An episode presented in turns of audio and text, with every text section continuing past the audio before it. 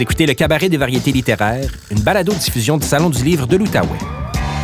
Aujourd'hui, la quatrième partie de la soirée de poésie prise de parole, L'Urgence, présentée par le Salon du livre de l'Outaouais, le regroupement des éditeurs franco-canadiens et les éditions prises de parole. Cet épisode a été enregistré au Troquet durant le 41e Salon du livre de l'Outaouais. Je laisse maintenant la parole au poète Jonathan Roy. Euh, donc, euh, vous comprendrez que pour ce dernier bloc, on débute avec l'entrevue pour que vous finissiez tout en poésie. Euh, je vais débuter avec Lex qui va ouvrir le bloc. Puis en fait, c'est intéressant parce que Lex, dans, la façon que tu as eu d'aborder l'urgence de la fuite, tu as aussi abordé le thème qui était en fait le thème chapeau de la soirée, qui était celui de l'urgence thématique. Et euh, donc, ça semblait comme une, réponse à tout ça. Mais ce qui m'a marqué, c'est que dans ton texte, tu, fais, référence à Rousseau. Tu as une espèce de posture qui ressemble à, ce qu'on ce qu'on trouve chez Thoreau. Euh, est-ce que pour toi, cette, euh, cette idée-là d'aller puiser chez les, les penseurs du passé, du 19e siècle, est-ce que. du 18e siècle, pardon. Euh, est-ce que pour toi, c'est pertinent? Il y a toujours une pertinence à essayer de, de, de, trouver une explication aux problèmes actuels, aux urgences actuelles, en, en retournant vers le passé? Lol, non. Euh, je le voyais plus comme une façon que c'est un cyclique. Euh, quand je parle de comme, du fonds de pension, je sais pas si ça va être comme utile ou pas à un moment donné, mes parents sont Oh, nous autres, avec, il y a une différence entre ce qui se passe tout de suite puis ta guerre froide. Non. fait c'est juste pour dire comme personnellement, j'ai plus ou moins d'espoir en la collectivité. Fait l'urgence de fuir, c'est juste comme je vais m'arranger tout seul. Donc plus par opposition à des idées du passé euh, vues comme ringarde. Ouais. D'accord. Euh, mais Chloé, du côté de, de, ton côté, tu es plus allé du côté la fuite, on t'a amené du côté de la persécution j'ai l'impression d'une espèce de, de, de, de, grande, de, grande épopée que tu, que tu décris dans le poème que vous allez entendre, euh, où le, le, persécuteur est, l'homme avec un petit ou un grand H, vous décidez, et euh, la persécutée est du côté de la femme. Est-ce que d'après toi, dans, la très large question que peut la poésie qu'on a abordée un peu avec euh, José, et avec Mishka. Euh, est-ce que tu es confiante qu'à force d'écrire des textes qui, qui, permettent de faire ressentir cette urgence-là de, de, chiller, de fuck down sur le patriarcat, euh, qu'on va finir par en arriver à transformer la situation? Est-ce que d'après toi, finalement, ça se rend vraiment aux personnes qui devraient lire ce, texte-là? Ben, il y a une chose que tu n'as pas dit et qui était le sous-titre du poème. Euh, c'est d'après Myriam Taves. Donc, pour les gens qui la connaissent, peut-être avez-vous lu euh, Ce qu'elle disent, Women Talking, qui est un roman qui est basé sur une histoire vraie. Euh, en deux mots, une communauté ménonite en Colombie où les femmes ont été droguées et violées dans leur sommeil et elles pensaient qu'elles, que c'est le démon qui les visitait, elles n'avaient aucun souvenir. Et à un certain point, elles se sont rendues compte, non, c'est les hommes qui les persécutent. Et donc, elles ont eu à faire la décision euh, Fight, Flight or Freeze. Et le roman est basé là-dessus. Et je me suis dit, moi-même, étant pas quelqu'un qui fuit, mais plutôt qui freeze, j'ai essayé d'imaginer ou de, partir d'une fiction pour la même chose que Myriam Taves a fait, en fait, pour voir euh, dans une situation qu'est-ce qu'on ferait? c'est quoi notre réponse possible? C'est quoi nos réponses possibles? Puis comment est-ce qu'on peut euh, réagir en tant qu'humain? Puis comment est-ce qu'on peut se préparer aussi à réagir? J'ai l'impression que souvent, les gens, ils savent juste pas comment réagir. Donc, si on y pense d'avance, il y a peut-être plus de chances qu'on fasse de quoi? Mais à la rigueur, on peut-tu vraiment se préparer? C'est une autre question. Euh, entre les deux, vous avez tous les deux, finalement, euh, vous vous posez en opposition à un système. Euh, L'ex, un système qui est très large, qui est ce système qu'on veut tous à peu près fuir, décalisser dans le bois, pour citer ça. C'est pas moi qui le dis, c'est c'est le texte je ne serais pas gêné. Et dans ton cas, une espèce de. c'est ça, ce, patriarcat-là érigé en système. Euh, est-ce qu'il y a espoir de s'en sortir? Sinon que de fuir. À moins que tu parles. Ben,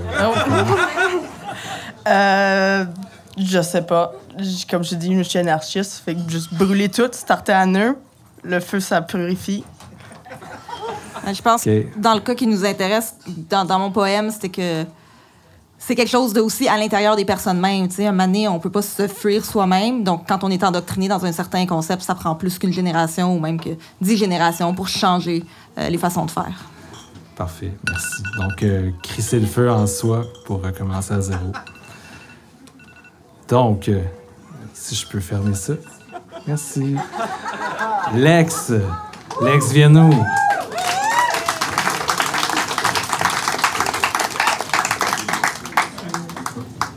Décalisser off-grid, disparaître du radar dans la nuit, suivre le lapin blanc, sortir de la Matrix, décalisser demain, sans laisser de paper trail, se pogner un morceau de terre qui nous appartiendra jamais vraiment, loin des pipelines, des barrages électriques, puis faire sa vie là, comme des hippies.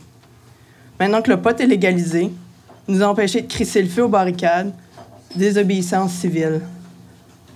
Parce que c'est pas ton minuscule toi, ton microcosme vegan, ta conscience média sociale, ton zéro déchet, à pas brûler du bois de chauffage l'hiver, surtout pas tes bails en carton, qui finissent par te fondre dans la bouche, puis disparaître comme tes efforts quand le prix monte à la pompe. C'est clairement pas ça, qui va concrètement avoir un impact, qui va réellement nous sauver.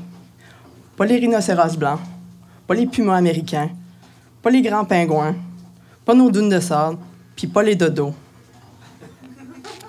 Autosuffisance imposée, injectée dans notre subconscient, que nos actes quotidiens sont en cause, pendant que les émissions de la Chine triplent, quadruplent de 100% exponentiellement à chaque année, chaque fucking année, impunément, en raison de leur pouvoir économique, capables d'acheter leur pardon éco-destructeur. Des calices off-grid, après avoir saigné ces chiffres numériques à la caisse, parce qu'un pan de pension s'est rendu du gamble, de la pensée magique, comme ton fight back l'hiver pour réduire ta footprint de carbone. Pendant que Coca-Cola puis Nestlé nous achèvent, nous assèchent et achèvent agressivement, sous le principe que l'accès à l'eau potable n'est pas, un droit humain. En bref, l'approche du fédéral pour les réserves. Fait que je préfère décalisser off-grid, vu que le manque d'accès à l'information n'était pas le problème de notre stupidité collective. Les anti-vax puis leurs enfants autistes, les flat répondant à mauvaises nouvelles avec leurs hosties de téléphone cellulaire, puis les pro-vie qui arrêtent de quérir dès la naissance. Qu'on nous sert des hommes de paille pour nous dis- distraire avec le prince Harry pendant qu'il tue Epstein dans sa cellule. Que l'Église catholique shuffle ses prêtres et pédophiles puis va avorter ses sœurs à huit mois de grossesse. Enlever le spotlight du trafic humain du 1% du Prince Harry. Protéger le système. Le fucking racisme flagrant du Canada. À part les vidéogames, il n'y a rien qui a fondamentalement changé. On peut juste plus décapiter le pouvoir. Puis quand on sera rendu à pouvoir manger les riches, hashtag my boy, Jean-Jacques Rousseau au 18e siècle, la police sera probablement déjà rendue chez nous à nous tirer en toute impunité, comme Colton Bushy. Fait que see ya bitches, c'est le temps de tirer la plug, parce que mon cul offensé Snowflake Millennial va pas tenter de vous sauver.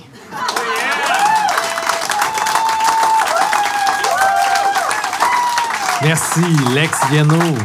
Pour le mot de la fin, Chloé, la duchesse.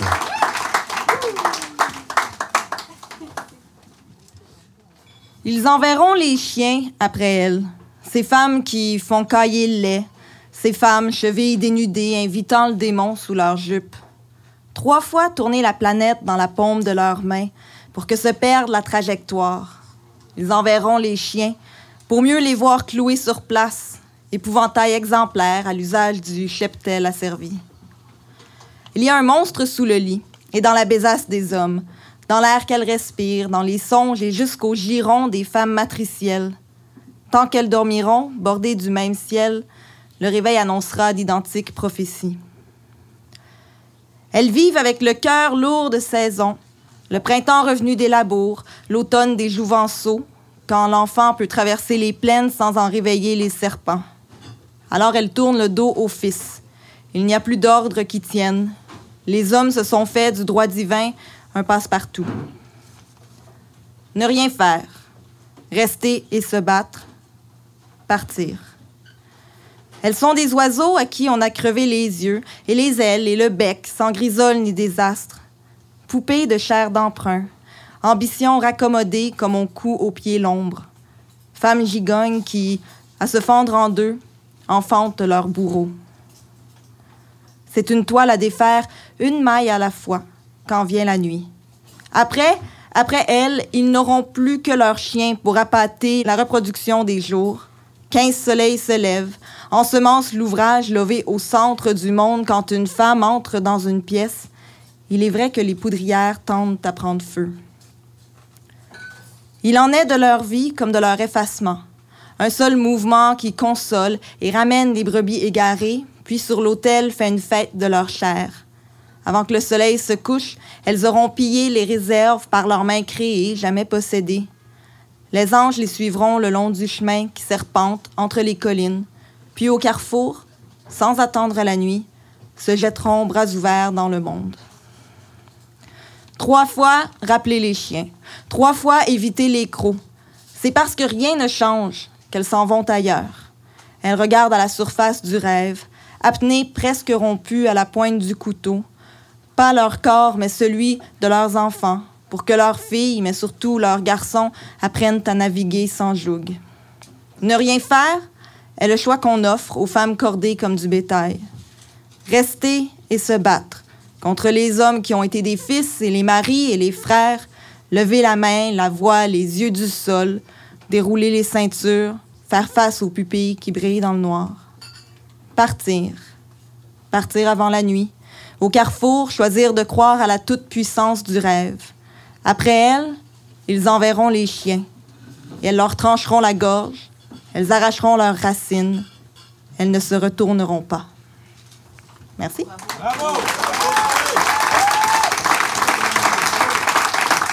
Merci, Chloé, la duchesse.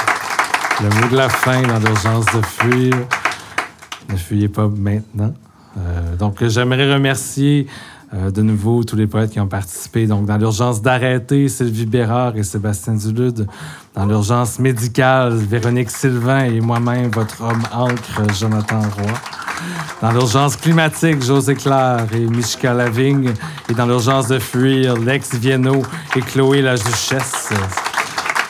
Applaudissez Leila.